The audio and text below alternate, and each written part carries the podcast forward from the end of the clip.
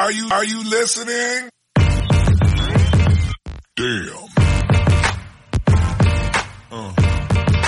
¿Qué pasa, bowlers? Bienvenidos a Massive Ball, tu podcast de opinión de la mejor liga de baloncesto del mundo. Y como todo lo bueno se acaba, pues hoy bajamos la persiana. Y como pues una persona que le gusta cerrar las persianas de todos los antros cuando el sol amanece, eh, desde Vitoria, Jorge, el baja persianas. Muy buenas. Me esperaba un apodo diferente, pero bueno, no me voy a quejar. Creativo, me gusta, me gusta. Me vas a decir que no te gusta, o a lo mejor cuando eras más joven, eh, ser el último en el, el- el- digamos el último que sale una vez que antes de que cierran la persiana No te voy a decir que no me gusta. No te voy a decir.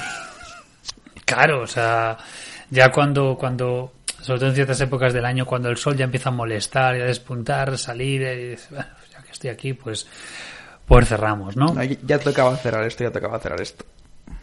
Bueno, pues efectivamente, hoy eh, es el último, el último episodio de, de sobre la Woman NBA.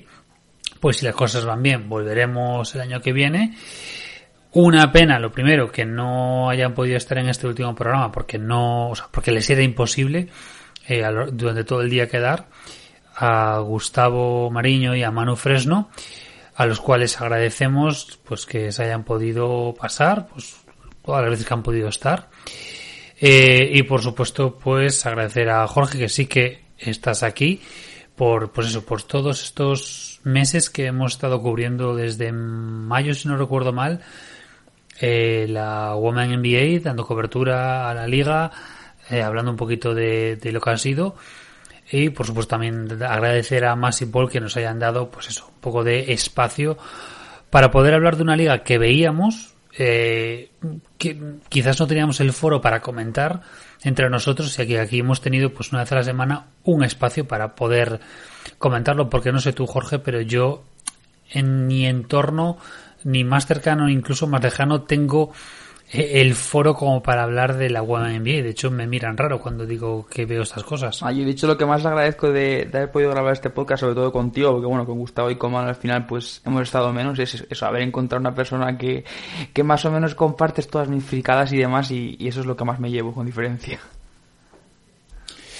Y bueno, eh, yo creo que antes de ponernos luego ya después de la intro ya metemos más caña, pero se acaba y yo creo que se acaba de la forma que mm, la mayor parte, yo creo que todos los que seguimos la web NBA en Massive Ball, exceptuando, exceptuando eh, Manu Fresno, porque es de, las Mercury un poquito, pero creo que la mayor parte de la gente contentos porque las Vegas Aces son campeonas por primera vez en su historia de la Woman NBA. Eh, Jorge, tus primeras sensaciones sobre este campeonato de las ex Utah Stars, después San Antonio Silver Stars, San Antonio Star y ahora Las Vegas Aces. Ah, yo creo que había cero dudas de que iban a ganar Las Vegas.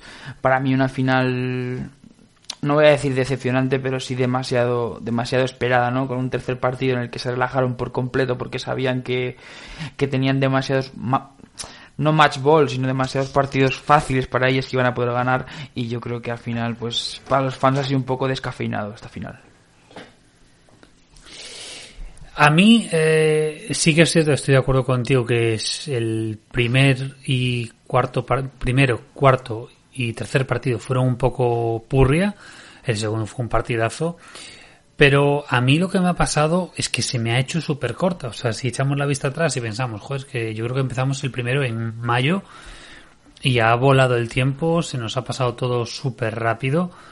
Y, y como que está muy bien esta liga cuando la sigue, bueno, pues con, complementándolo con otras competiciones, pero claro, cuando estás centrado en ello y estás fijándote bien y tal, es que se ha pasado volando. Hicimos el primer programa el 30 de mayo y pues hoy, pues 14 programas después, pues aquí estamos en el, en el último y yo creo que de una forma muy bonita porque aunque sí que es cierto que cualquiera de las dos que ganasen iban a estrenar su palmarés como campeonas, a ver, era bonito, ¿no? Era bonito que, que las Aces lo, lo ganaran, ¿no? Por, por juego bonito, por lo menos. Sí, por juego bonito, por, por todas las jugadoras que el Big Three, digamos, ¿no? Está a mí lo de las narrativas que digo siempre, lo que ha hecho Chelsea Gray en la final, por ejemplo, es como el ave Fénix, ¿no? Una jugadora que ya está un poco caída en desgracia, ha vuelto a ser la estrella que era. Y luego apenado por Kelsey Plan, porque, bueno, a ver, no es poco premio ganar el, el anillo de la Women NBA, pero me parece que es una temporada histórica que al final se queda sin premio individual. Hombre, se ha llevado el, el- la copita, la, el MVP del All-Star, que no es un premio menor, pero lógicamente comparado con lo que pudo haber aspirado, pues es mm, queda un poco descafinado. Pero también es cierto que hay que, si lo vemos con el vaso medio lleno, es una jugadora que fue la sexta jugadora del año el año pasado. Sí. Por tanto, es un paso adelante que se ha convertido pues en la segunda. Por mucho que no haya, que no haya llevado premio, yo creo que es la segunda estrella de, de, la, de las Vegas Aces, ¿no? Sí, aunque en estas finales, lo que he dicho, lo que ha hecho Chelsea Gray me parece espectacular y, y los partidos merece la pena analizarlos porque es una jugadora que, o sea, lo, lo que dijimos, cuando corre, no te imaginas lo que puede hacer, pero es que luego jugando a baloncesto es una jugada súper estética, o sea, esos movimientos que tiene y cómo deja atrás a las defensoras me parece espectacular.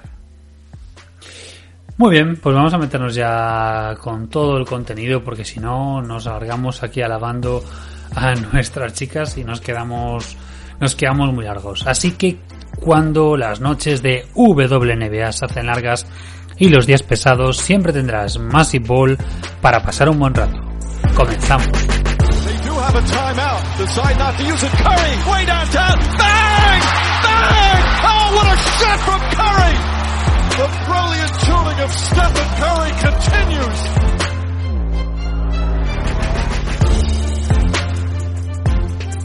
Pues muy bien, Mm, haciendo un resumen, recordemos antes de nada que tuvimos, eh, bueno, aquí solo habíamos grabado una vez eh, el primer partido. Eso quiere decir que pues, nos hemos quedado sin hablar nada de el segundo partido, que fue el, el del martes o miércoles, que eh, aquí está, ¿vale? 71, bueno, perdón, 60 y... Uy, no, no, me saltó, perdón, me saltó. Sí. Ay, coño. Puto puñetero... Eh, ¿Cómo se dice? Mm, la mierda del, del ESPN, ahí está, vale. Las Vegas 6 es 85, Connecticut Sun 71. En un partido que eh, fue, digamos que tres minutos, más o menos, igualados. Las Vegas metieron un hachazo, pum, pum, pum, pum, pum, y se acabó el partido. Abrieron, abrieron distancia y en el momento que abrieron distancia solamente se tuvieron que dedicar Las Vegas a hacer la goma, a ceder un poquito, patatín, patatán, pero al final con esa ventaja de 15-23 del primer cuarto les sirvió de sobra para ganar el partido. ¿Cómo recuerdas ese partido tú, Jorge? Este partido me parece el más brutal de toda la serie de ella Wilson. O sea, no fallaba, no fallaba y todos los tiros que tomaba eran buenos. No sé, en otros partidos creo que abusa mucho más del tiro exterior. En este, obcecada para adentro y eran incapaces de pararle. Para dejar a John Quell Jones como, no sé, jugadora segundona, un partido bastante bueno, la verdad. A mí este me pareció el más eh, puro de las seises. O sea, el más eh, lo que lo que vimos durante toda la temporada de lo que eran Las Vegas, pues fue ese partido, ¿no? Pum pum pum pum, martillo pilón, martillo pilón, muy buena defensa eh, con una Kelsey otra vez siendo la directora y siendo la que marcaba la pauta y pum pum pum sin sin sin dejar en ningún momento que que las que las Connecticut ni se acercaran y ahí podemos marcar en ese partido a lo que queramos. A me da igual que marquemos a, a ella como su partido clave, Chelsea otra vez, eh, Kelsey otra vez. Pero vamos, eh, tremendo. Hubo un partido, ese fue, fue un muy buen partido también de Drika Hamby. Fue, tuvo mucho volumen y fue, para mí fue clave porque digamos que tapó lo que Kia Stokes dejaba libre. Hmm. A reseñar también 67 puntos entre el Big Three de, de Las Vegas y que no son solo los 67, que al final solo te están quedando ahí bailando, digamos, 18 puntos de diferencia con lo que metió en todo el partido, pero es que entre las tres, bueno, entre Chelsea y Chelsea Plan fueron 15 asistencias. Entonces realmente me gustaría saber de esos 85 puntos cuántos fueron metidos directamente o asistidos por estas tres jugadoras. O sea, ya parece un escándalo. Sí, porque aparte hay un... Hay un eh, para gente que le gusta la estadística avanzada, que ahora se empieza a contar más el, la, eh, la, preasistencia, ¿no? Y aquí ves que si contáramos todas las preasistencias, es que tienes, eh, pues en muchos casos, o bien es Kelsey o bien es Chelsea la que ha dado ese pase. Es, tremendo, es alucinante cómo hacen mover, que si tú tienes un sistema, pues, y digamos unas Washington Mystic, por ejemplo, con más talento, Dios me perdone por lo que he dicho, eh, y tú haces una, una defensa, Mike Tibur hace una defensa cerrada hacia estas dos generadoras y las anulas completamente. Sí. O sea, las podrías anular perfectamente. Digo las, las Mystics porque son la mejor defensa colectiva, sin más. O sea. Sí, pero creo que, por ejemplo, un equipo como Connecticut no tiene armas para parar estas exteriores. O sea, al final, Courtney Williams da para lo que da está, está feo de decirlo porque luego es una jugadora que ofensivamente pues te da mucho, ¿no? Tiene un tiro probablemente el mejor de la liga en, media distancia, igual después de, de, de, Chelsea Gray, pero creo que en el exterior no, no tiene ningún tipo de argumento para pararlas y en el interior es que a mí que me quieran vender la moto que quieran con Alisa Thomas, pero es que no está al nivel de las grandes. Dos cosas, este fue el partido en el que estaba Greg Popovich en la grada, eh, feliz, sonriente por ver lo, lo, lo, que su discípulo hacía y que al terminar el partido se fue al vestuario y bueno, le dio una charla motivacional y tal y una frase que dijo él, que dijo yo siempre cuando estábamos en los partidos, siempre decíamos que las mejores victorias y completó la frase Becky Hammond mm. diciendo son las que se ganan fuera. Sí. Y que fue, fue muy emotivo y tal. Y otro apunte no sé si recuerdas que comenté hace un par de, no sé si fue la semana pasada o la anterior, ya no me acuerdo, que Connecticut, eh, si, si tenía tres cuartos, o cuatro, pero tres, con que tuviera tres cuartos por debajo de 20 puntos, perdía el partido. Sí. O casualidad de la vida, otro partido más, otro más en el que 15, 22, 17, 17 pierden el partido. Oso, ojo con esta estadística de, de la SAM porque es tremendo, ¿eh? Si tienen tres cuartos, o, más en este caso, de tres cuartos por debajo de 20 puntos, palmaban el partido. En, en este último no, no, se ha dado por poco, porque en un cuarto han metido 21, que bueno, es por poco tampoco. Uh -huh. Pero sí que es cierto que es un equipo que tiene problemas para anotar. Y sobre todo yo creo que, que tengas como estrella anotadora a una jugadora como Diwana Bonner, que te puede hacer uno de 15 en tiros de campo, pues habla mucho de, de la capacidad ofensiva de este equipo. Uh -huh. Eh, en el tercer partido, que para mí fue un...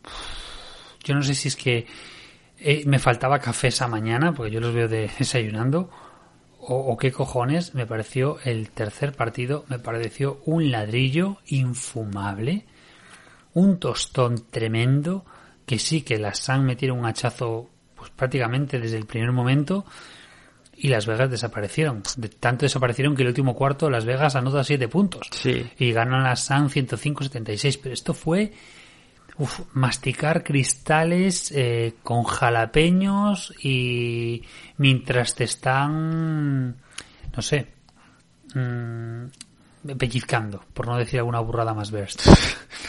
eh, yo creo que este es el típico partido que el equipo que va ganando 2-0 se lo toma como de relax, de mira, si me lo regalas te lo voy a ganar, pero si me pones algún tipo de impedimento, pues te voy a dejar por lo menos que un partido en casa seas feliz, ¿no?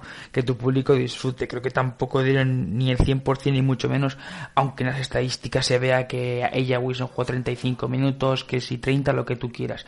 La desconexión del último cuarto me, recor me recordó al, al batacazo, ¿no? Al, al batacazo de Chicago contra Connecticut pero no lo sé, yo pienso que, como se ha visto después, partido que dejaron de trámite para luego rematar la serie. Es que es la mítica, es la mítica que tú vas ganando 2-0, vas a, perdón, vas perdiendo 2-0, vas a jugar a tu casa y metes el hachazo para, hombre, por lo menos el puntito de honor, sí. ¿no? Y entonces llegamos a este domingo a las 10 de la noche, después de que algunos estuvierais con la resaca por, por el europeo masculino Sí. con la victoria de España. Eh, otros estábamos viendo ya el partido y Las Vegas Aces ganaron 78-71 y por lo tanto pues cerraron la serie. 78 puntos que si nos vamos a lo que decíamos antes y vamos a los fríos números, dices, joder, ella Wilson ha jugado todos los putos minutos del partido y solamente 11 puntos. Menuda inútil está ella Wilson. Sí, Claro. Eso sí, no has visto el puto partido. claro. Te estarías equivocando, pero mucho además. Hostia. Es que es lo que decíamos, partidos muy embarrados, entonces al final... No lo sé, a mí personalmente para lo que apuntaba esta, esta no esta serie, sino esta, estos playoffs en general de, no sé, se está viendo un baloncesto ofensivo muy, muy bueno, con equipos por encima de los 90 puntos bastante fácil. Lo que se ha visto en esta final, me lo has dicho tú por la mañana hoy por, por WhatsApp, te recordaba a finales NBA antiguas de, vamos, de barro y, y fango y de todo. A mí personalmente Sí, a no mí- me gusta, pero bueno. No, es que vamos a ver, pero eso lo, sabíamos en el momento en que las Suns se metían y las Suns forzaron el quinto partido eh, contra las Sky. Sabíamos que la forma en que las Suns podían rascar algo era embarrando el partido. Y yo por eso lo, te lo comparaba con esas finales de pues los Spurs contra los Knicks del 99 o la, incluso las finales de los también de los Spurs contra los contra los Pistons o incluso la que ganan los propios Pistons el año anterior en 2004 o sea de estas finales que son barro, barro, barro. No quiero compararlas ya con las del 89 y 90 de los Pistons porque es otro baloncesto diferente. Pero si vamos al baloncesto moderno, claro, es que ves ese, esas finales de 99, 2004, 2005, te diría 2003, pero 2003 son mucho más vistosas. Y es que esto era un dolor, pero es que aparte eh, totalmente racheados, porque tienen, estuvieron alternándose como cuatro o cinco minutos de racha de un equipo, cuatro o cinco minutos de racha del otro. Era como estamos jugando y luego al mismo tiempo las otras están desaparecidas. Y fue fue por momentos un poco duro. Yo creo que hasta el último cuarto, para mí sí que el último cuarto fue bastante más más vistoso, pero los tres primeros fueron, a mí me recordó más que a unas series propias, a una final un solo partido. ¿Sabes? Que tienes esos- esas finales es que hay mucha tensión y que nadie arriesga más de lo debido, ¿no? El final fue eso, muy apretado hasta que Las Vegas al final apretó el acelerador. Ves lo que tú dices, era como que se palpaba en el ambiente, ¿no? Hombre, para Connecticut obviamente era, era una final, porque si perdían se iban para casa, pero no lo sé. Ya te digo que a mí este tipo de baloncesto no, no me gusta, no lo disfruto. O sea, cuando me he visto el partido y por la mañana en el, en el curro, no, no he disfrutado del partido. O sea, me ha parecido que no había ni, ni, no sé, como ni riqueza táctica ni nada. O sea, era todo, de repente, lo que tú has dicho, de repente ahora me meto yo tres triples, ahora juegas tú un poco mejor, ahora meto balones dentro, me desactivo, me activo, muy extraño. Porque una jugadora como ella Wilson, por ejemplo, 40 minutos seguidos jugando y ha aparecido por rachas de 5 minutos, Eh, muy bien, aunque si ves lo numéricamente muy bien, me gustó, por ejemplo, Jonkel Jones. Estuvo tremenda en defensa, eh, con una sucesión de tapones muy relevantes. Eh, y luego en el lado de las en el lado de las seises sí que pues ella Wilson súper potente en la pintura pero luego hay un detalle que yo creo que por eso nos, nos pareció el último cuarto más interesante, más bonito, porque eh, la santa desgraciada de Becky Hammond se saca de la manga un small ball tremendo con el que está con ella Wilson de, de única pivot, Chelsea Gray, Kelsey Plan, Jackie Young y Ricona Williams. O sea, se casca ese quinteto que desmonta completamente a la Sun, porque ellas estaban al contrario con un quinteto súper alto. Y ahí es cuando cambian totalmente un juego más vistoso, más alegre, más rompedor y le, le rompe los esquemas a Kurt Miller. Y ahí es cuando se acaba cerrando el partido. Sí, sí. Además, a ver, es que ella Wilson es muy móvil. Es que es muy móvil. O sea, es que el que, el que piense que es el- la típica pivot se equivoca por completo. Y luego la aparición de Roquan Williams, que yo no sé, o sea, la tengo vista durante la temporada, claro, en partidos que igual iba 15 arriba a Las Vegas y se jugaba sus 20 minutos y metía triples bien tirados, pero no sé, marcarte un partido así en un partido decisivo en una final es, ojo, eh. No, no, o sea, este fue clave, eh, fue totalmente clave y fue fundamental. Bien, mm, si nos vamos en este caso a la MVP de las finales, eh, ella Wilson pudo haber conseguido algo que nadie, ni en la NBA ni en la WNBA habían conseguido, que es en una misma temporada MVP, eh, Defensive Player of the Year y MVP de las finales. Recordemos que los únicos eh, jugadores que han conseguido, digamos, los dos, MVP y Defensive Player of the Year, son eh, Hakim Olajuwon, Michael Jordan y eh, Giannis Antetokounmpo. Ninguno de los tres esa temporada que consiguió el doblete consiguió eh, llegar a, bueno, ni llegar a las finales, de hecho. Por lo tanto, no podían haber conseguido el MVP de las finales. Sí. Ella Wilson estaba en disposición de conseguirlo y ser la única jugador jugadora de baloncesto de la NBA, perdón, o WNBA que lo consigue. Pero se lleva el MVP de las finales Chelsea Gray.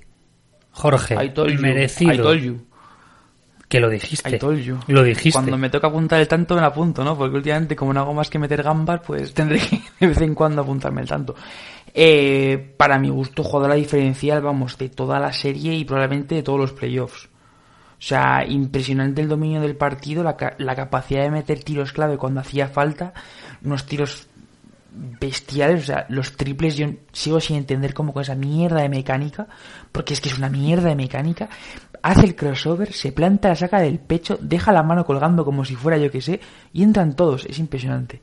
O sea, para mí es impresionante. Y yo, este, este premio, por ejemplo, me parece que habla muy bien de una liga como la Women NBA, porque si les importara el marketing, les importara las cosas en plan, antes que hacer las cosas bien, tú coges el, el MVP, se lo das a ella Wilson y tampoco pasa nada, ¿sabes? Porque realmente sus finales han sido buenas, pero ole por ellos de darle el, el MVP a, Chelsea Gray. Yo creo que es muy merecido porque, porque aparte fue, fue clave. Si vamos a, si vamos a números, a fríos números, es que hasta se entiende. O sea, tienes a ella Wilson tiene 11, 19, 26, 24. Chelsea eh, hace 20, 11, 21, 21. Mucho más compensado. En rebotes, lógicamente, ella no, no podemos decir nada, los, los pillaba todos. Si vamos a asistencias, por ejemplo, pues 6, 7, 8, 3, es el primer partido que fue un poco más flojo. Y en cambio, pues 1, 3 y muy bajito. O sea, incluso numéricamente hasta es justo que se lo den a Chelsea Gray. Pero es que ya no solamente por eso, que ciertos momentos clave, Chelsea Gray aparece y te lo casca. Pero bueno, eh, algo que decir más allá de lo que hemos comentado de las finales. No, que me quedo con la espinita de haber visto la final Chicago-Las Vegas, creo como todo el mundo, porque, a ver, a toro pasado, pues todo el mundo sabe, ¿no? Pero después de ver las finales, yo creo que si hubiera estado Chicago, hubiéramos visto un baloncesto mucho mejor y que hubiera sido una serie mucho más larga. Seguro, y seguro que llegaremos a los, a los cinco. Como apunte también, yo ahí me voy a darle, y nunca me cansaré de decirlo, eh, el, el mérito que se merece a Becky Hammond. Recordemos que este equipo el año pasado daba asco, yo el primero, yo los, no, los odiaba, pero me decía, me daban bastante asco Las Vegas por el- la gente que tenía ahí. Eh, yo me convertí cuando fue nombrada esta mujer y, hemos visto toda la temporada el nivel espectacular que ha aportado esta entrenadora a este equipo, a nivel de juego, a nivel táctico, a nivel pizarra, a nivel ambiente, a nivel todo. Todo, todo, todo, todo, todo. O sea, el, el- la, la gestión de vestuario. O sea, lo que, ha, lo que ha hecho esta tía, y es su primer año, recordemos, es su primer año, le quedan cuatro más, eh, y por tanto cuatro millones Sí. por cobrar. Eh, y creo que totalmente justo, merecido. Creo que no tenía, yo desde mi punto de vista, creo que Becky Hammond no tenía que callar ninguna boca, porque sus, y esto igual me estoy columpiando, porque eh, entrenadores, jugadores, asistentes que han estado con ella en San Antonio, bueno, incluso en la universidad y como jugadora, lo han dicho que es una entrenadora cojonuda. Y coach, la palabra coach, ¿vale? Sin género. Eh, y creo que no tiene que demostrar nada. pero como siempre hay esos comentarios y, y se acaba llevando muchas veces el, el tema, mm, vamos a decir, coach, al tema pues racial, al tema de género, al tema de muchas cosas, creo que esta señora no ha tenido nada que demostrar y ha hecho lo que sabe y lo que el señor Popovich lleva diciendo desde 2012 que podía ser esta mujer y sobre todo desde 2014 cuando la puso como asistente oficialmente. Sí, que yo creo que ahí también Popovich pues vio algo en ella, lo que dices tú, ni, temas raciales ni temas de, género. Lo que sí que está claro es que es una entrenadora con muchísimo futuro y que si algún día dentro de no mucho hay alguna entrenadora en la NBA, pues probablemente sea ella, pero yo creo que por eso aún, aún queda. Yo eh, me encanta la NBA, pero también me gusta la WNBA. Pero primero me gusta ella y me parece que lo más importante es que consiga pues todo lo que no ha podido conseguir en otros lugares. Recordemos que eh, aunque tanto en el instituto como después en la universidad es una leyenda por los récords que consiguió, pero fue undrafted y después no ganó ni un premio individual ni ningún premio colectivo ni en las New York Liberty ni en las San Antonio Stars eh, sí que como jugadora fuera de Estados Unidos, tanto en España como en Rusia y con la selección rusa, consiguió eh, éxitos por todas partes. Pero realmente en el baloncesto americano es su primer título. Y lo consigue como entrenadora en su franquicia y, y estrenando palmarés. O sea, me parece. Eso sí que es una narrativa. Eso sí que es una narrativa. Las que me gustan, ¿no? Hombre. En fin, pues yo creo que ya podemos cerrar eh, con el tema de las finales, con ese what if de lo que pudo haber sido las finales con, con las Chicago Sky. Vamos a hacer una pausita y con la misma nos ponemos a mm, pues los equipos, los All WNBA Teams y eh, vamos a calificar un poquito, vamos a hacer un poco cabroncetes y vamos a ponerle notas a todas las franquicias. Así que, dentro intro. Oh, no, no, no, no, no, ladies and gentlemen. That's not what's on my mind. Not the Jets and the Giants, not even the Cowboys right now, not LSU, Alabama. None of that's on my mind. That's not why I'm sitting here ticked off. You don't do what the hell they did yesterday. You don't do it unless you fired the man. But how do you come out in a press conference with a straight damn face and literally say with a straight face, we were supposed to be better than this with the roster you have accumulated. How do you do that? How do you do that?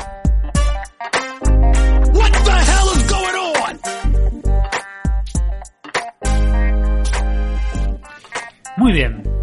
Pues entonces, señor Jorge, usted hace una semana vaticinó, usted su apuesta fue muy clara y vaticinó que eh, el primer equipo All WNBA iba a ser Kelsey Plan, como no podía ser de otra forma, Skylar Diggins Smith, te lo comparto, Candace Parker, ¿de acuerdo? Brianna Stewart y Asia Wilson. Pues usted se ha llevado el premio gordo porque usted ha acertado el primer equipo All WNBA. Sí. ¿Cómo te queda? Sí. Segundo al told you, segundo al you de la Segundo noche. segundo y told you. Estoy, estoy fino, la verdad. A ver, tampoco era muy complicado. O sea, las, las tres, las tres Kelsey, Brianna y, y ella eran, fi- eran fijas, no, fijísimas. Eh, luego yo creo que Candace Parker por, por la influencia que tiene tanto en la liga como, como en la Chicago Sky y la temporada tan buena que ha hecho, aunque realmente tan tan tan regular no ha sido, pero no sé, es que es como una presencia que está en todos lados de la cancha y realmente no se me comparaba a ninguna otra jugadora, entonces la tuve que poner. Y luego lo de Skylar me sorprendió cuando lo dije porque, no sé, como que es la gran olvidada, ¿no? O sea, en, en un equipo que, que es que se ha quedado sola. O sea, es que se ha quedado sola y las ha clasificado para el playoff. Bueno, aunque los últimos dos, tres partidos no estuvo, pero es que las ha metido en playoff eh, ella sola y la, la temporada, si ha tenido partidos de, de auténtico escándalo. Y sí, la he clavado, la he clavado, sí, sí, sí. A ver, a Skylar le, hizo, le ha hecho mucho daño ese- esos últimos partidos que se bajó de la moto.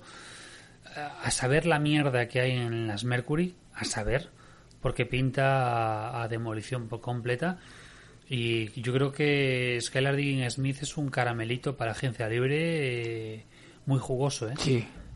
porque vamos y vuelvo a poner otra vez el ejemplo de Seattle o sea Seattle le vendría como Dios una Skylar Dean Smith Es que son 20 puntos por partido y 6 asistencias. O sea, es la tercera en anotación y la séptima en asistencias. Y tiene 10 partidos con 25 puntos o más. Para mí es un escándalo. Es que tú, tú pongas Skylar con Brianna es que es que vamos te, te, te- te puede convertir pues eso un rollo Kelsey si quiere o sea tremenda aparte es una, una tía que también tiene tiene tiene un flow bastante guapo también Sí. no tanto como Kelsey, pero tiene, tiene un flow interesante. eh, es un poco cabronceta por lo que se, bueno, por lo que los medios han intentado vender ahora, a lo mejor no es, pero bueno. Bueno, el primer equipo, eso, como hemos dicho, el, primer, bueno, primero, por supuesto, unánime primer equipo, eh, Brianna Stewart y ella Wilson. Lógico. O sea, han sido super candidatas al MVP, pues lógico. Después se estrena como en el primer equipo por primera vez Kelsey Plum, nada que decir. Y después tenemos en este caso a eh, Skylar, que es la cuarta vez que, que es nombrada en el primer equipo, la cuarta vez. Y Candace Parker mm, iguala a Tamika Catchins y Lauren Jackson, siendo en este caso pues eh, con siete apariciones. Siete apariciones en el, en el primer equipo Candace Parker, ¿eh? Poco, poco que, que objetar, la verdad.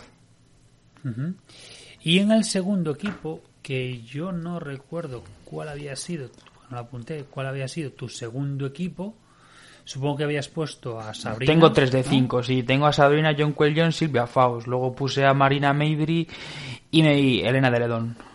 Y el nadadón, lógico. Pues se queda como, yo creo que es bastante lógico, Silvia Fowles, eh, Sabrina Ionescu, que no tenía hueco en el primer equipo, por ser dos guards.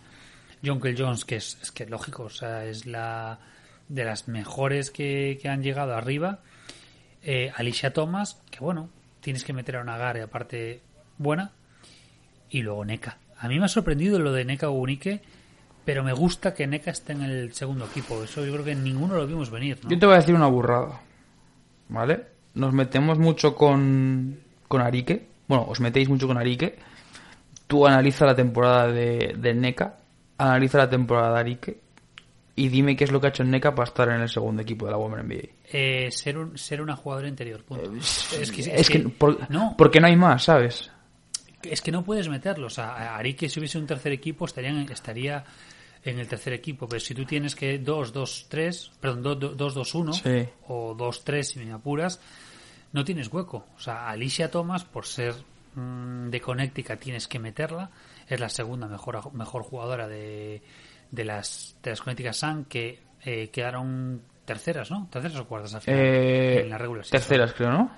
Te- terceras.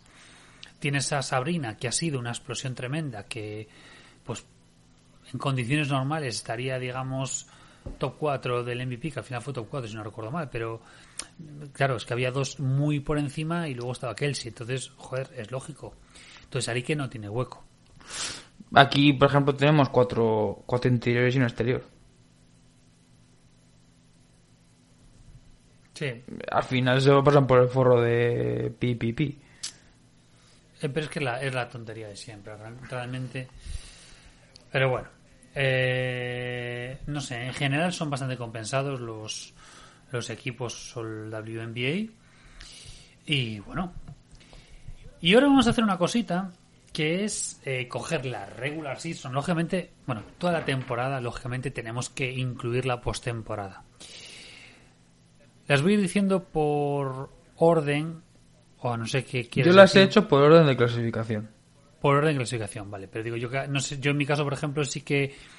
Bueno, he hecho algún cambio con respecto a los de arriba. Pasa que bueno. yo no sé si, si con esta liga soy demasiado benevolente. Yo me acuerdo cuando Ochoa me mandó lo- para hacer lo de la- las notas de los equipos NBA, yo me acuerdo que puse una cantidad de equipos a parir, pero escandalosa. Y aquí no te creas que me sale poner a parir a tantos, ¿eh? Bueno, eh, ¿qué nota? Bueno, vamos a darle nota a todos los, a todas las franquicias en base a nuestros santos criterios. Cada uno su criterio. Si quieres, si quieres explicarlos tus criterios o no, eres Si libre. no coincidimos, lo explico. Vale. Eh, vale, ¿qué le has dado a Indiana Fever? Cero. Bien, un 1. Por, porque. eh, bueno, Porque han puesto, el- han, han puesto el nombre en el examen. Quiero decir, claro, es decir, ha, ha puesto nombre en el examen. Se, ha- se han presentado cinco partidos, ¿vale? Que son los cinco que han ganado. Y, y ya, ¿eh? Quiero decir, no más. Vale, Los Ángeles Sparks. Cuatro. Tres. Bueno. Parece. Tres y... Tres y gracias, porque han estado luchando hasta el final por los playoffs. Pero ha sido... Que no culpo al equipo, culpo a la organización, porque si no tienes entrenadores lo que hay. Atlanta Dream. Cinco. 4. Y diría 4, 4 y medio. Porque fueron de las que más apretadas estuvieron y estuvieron bastante arriba durante la temporada. Para mí, aprobado porque es un grupo joven y se quedaron fuera por falta de experiencia. Es que para mí, y lo explico, eh, para mí si te quedas fuera de playoffs, eh, tu temporada está suspensa. Sí. Sí. Aunque esté muy al límite, para mí, y mira que la temporada de Atlanta es buena, pero mm, para mí es un cuatro y medio y porque es eso, ha estado hasta el final. Pero bueno, no has conseguido el objetivo que debería ser. Sí que es un equipo muy joven y te la compro porque es un equipo jovencísimo y que cuida con ellos en un futuro. O sea, recordemos que entre Indiana y Atlanta eh, tienen una tienen más de media plantilla, no, tres cuartos de plantilla creo que es entre rookies y sophomores. Sí. Bueno, Minnesota Lynx. Cuatro. Cuatro y me llegué a plantear si bajarles porque tuvieron el apretón final, pero si recuerdas la mayor parte de la temporada eran últimas o penúltimas. Es que esta plantilla daba para mucho más. Bueno, vamos con el turrón. Phoenix Mercury. Ocho. Sí, 8 es la posición en la que ha quedado, pero ahora di la nota. de Ocho, verdad, ocho, no digas la ocho. Me posición. parece que tiene mucho, ¿Pero cómo me parece, me parece mucho mérito lo que han hecho, que tiene mucho mérito lo que han hecho. O sea, es que es, es que, es que es un equipo que iba a tener cinco All-Stars y han acabado de desmantelar a mitad de temporada y aún así han acabado bien. Eh, Y es que esta es Skylar, Hostia, es que esta es Skylar. es que es- Me da igual. Bueno, es tu nota, es tu nota. Yo le doy un cinco y medio y gracias por la calidad, pero hostia, es que han quedado primero por debajo del 50% y han quedado últimas de, digamos, de candidatas, ¿no? Sí, Pero bueno. Bueno, New York Liberty. siete. Es que bueno, el 8 que tenías tú, pero. Siete y medio por equipo joven que ha jugado muy bien. Han conseguido el objetivo, incluso por encima, y ganaron un partido a Chicago. Sí. Eh, aparte, en Chicago. Bien, siete y medio y podría ser un 8, pero bueno. Dallas Wins. Era, era un 7, pero he puesto un siete y medio porque está Mabry. 7, Eh, aunque es de los equipos junto con Ética que más me ha costado ver durante toda la temporada y que no me gustaba en absoluto. Bien, Washington Mystics. 8. También. Comparto porque mejor defensa de la liga. Punto. Y Elena de Ledón y Mike Tibol, que son dos puntales clave. Seattle Storm. 8. Porque considero, un- considero que no es un fracaso perder unas semis contra Las Vegas después de ser la final anticipada, por así decirlo. Si vamos a temporada regular, para mí bajan. E incluso con, si fuéramos si valorara la temporada regular, para mí sería un 7, pero le subo al 9 porque creo que competir y luchar em, competir y luchar contra Las Vegas, pues eso le suma, ¿no? Entonces, la media me sale un 8, pese a que sea, pues, mm, Briana Sistema. Sí. Con éticas sean finalistas. 9. Es que si llegas a la final, tienes que quedarte con un 9. O sea, no puede ser. No, no puedes, no deberías tener menos. O sea, digamos, has tenido sobre, temporada sobresaliente y te has quedado a las puertas. Sí. A ver qué haces con Chicago. Seis. Hostia, pues yo a Chicago le doy la misma nota que con Ética. Yo, a Chicago le doy un 9. Uf, para mí, o sea, la temporada regular es tremenda, pero lo de los playoffs es una, es una pecheada, pero una pecheada histórica. O sea, prehistórica, porque este, este anillo tenían que disputárselo con Las Vegas sí o sí. Y creo que es una oportunidad perdida y no sé yo el año que viene cómo va a estar Candas Park y cómo va a estar el resto. O sea, tienen muchos años todas, ¿eh? Es un equipo muy mayor, pero es que yo precisamente le doy el valor por eso, porque son, son eran, eran las vigentes campeonas, eh, tuvieron que buscar la manera de mantener el equipo, eh, un equipo mayor eh, y con un equipo que ha sido totalmente coral durante toda la temporada regular y que solamente, solamente han flaqueado en Un cuarto. dos partidos y medio. En un cuarto. o si me apuras, tres, tres partidos y medio. El partido de New York y, lo- y las derrotas contra. Las tres derrotas, sobre todo la, la- la radical esta contra, contra Connecticut. Sí. Pero en conjunto, la temporada es bestial. Yo creo que, salvo los fans de Chicago, poca gente, yo creo que le daba. Le daba. mm, Le daba oportunidades a Chicago como para estar arriba otra vez y estar toda la temporada primeras, porque gran parte de las temporadas estaban o primeras o segundas. Mm. Eh, no, no le vamos a dar nota a Las Vegas, ¿no? Ah, es, un 10 y un 10,5 porque está Kelsey, ¿no? Pero, por seguir un poco la coña, pero para mi gusto es que es, la- es que es la, bueno, para mi gusto yo creo que para el de todo el mundo que tenga cabeza, dos brazos y dos piernas, esa es la, temporada perfecta. Es, es que es eso. Es un 10 porque no se le puede poner otra Y cosa. encima han jugado muy bien y han hecho disfrutar a la gente. Es que todo se- no, no te, no te quito ni te añado una coma. O sea, nada que decir. Totalmente de acuerdo porque han conseguido atraer a la gente, han conseguido que mucha gente que nunca había visto un puñetero partido, ya no digo de WNBA, de baloncesto femenino, ¿eh? ni en Juegos Olímpicos, que se haya enganchado a este equipo. Y entre ellos gente de Massive Ball que nunca había visto un puto partido de profesional de, de baloncesto femenino y han visto por cómo han jugado las Vegas Aces esta, esta Ahí, temporada. ahí Entonces, tenemos mucho que ver tú y yo también, ¿eh? Sí, damos mucho a la matraca, sí, sí, por supuesto. Pero uno ayuda al tema de Becky, uno ayuda al equipo, como, como han jugado, y la matraca, por supuesto. Eh, y yo creo que eso también es, es de reconocer, ¿no? También es, es, es un punto a favor, pero el punto es de ellas y el mérito es de ellas. Muy bien, pues yo no sé si te queda algo en el tintero. Me queda a gusto, como siempre. Em, son castillos en el aire porque ya veremos cómo es la, la, la- off-season y cómo es la agencia libre. Pero, eh, teniendo en cuenta que el año que viene es un año más, imagínate que las plantillas no se tocan, que se van a tocar seguro. Tengo muy claro los movimientos que pueda haber. Pero en condiciones normales, ponte en agosto del 2023. ¿Cómo que se quedaría la regular season de 2023? Teniendo en cuenta, haz, haz en tu cabeza los cambios de, de traspasos que te dé la gana.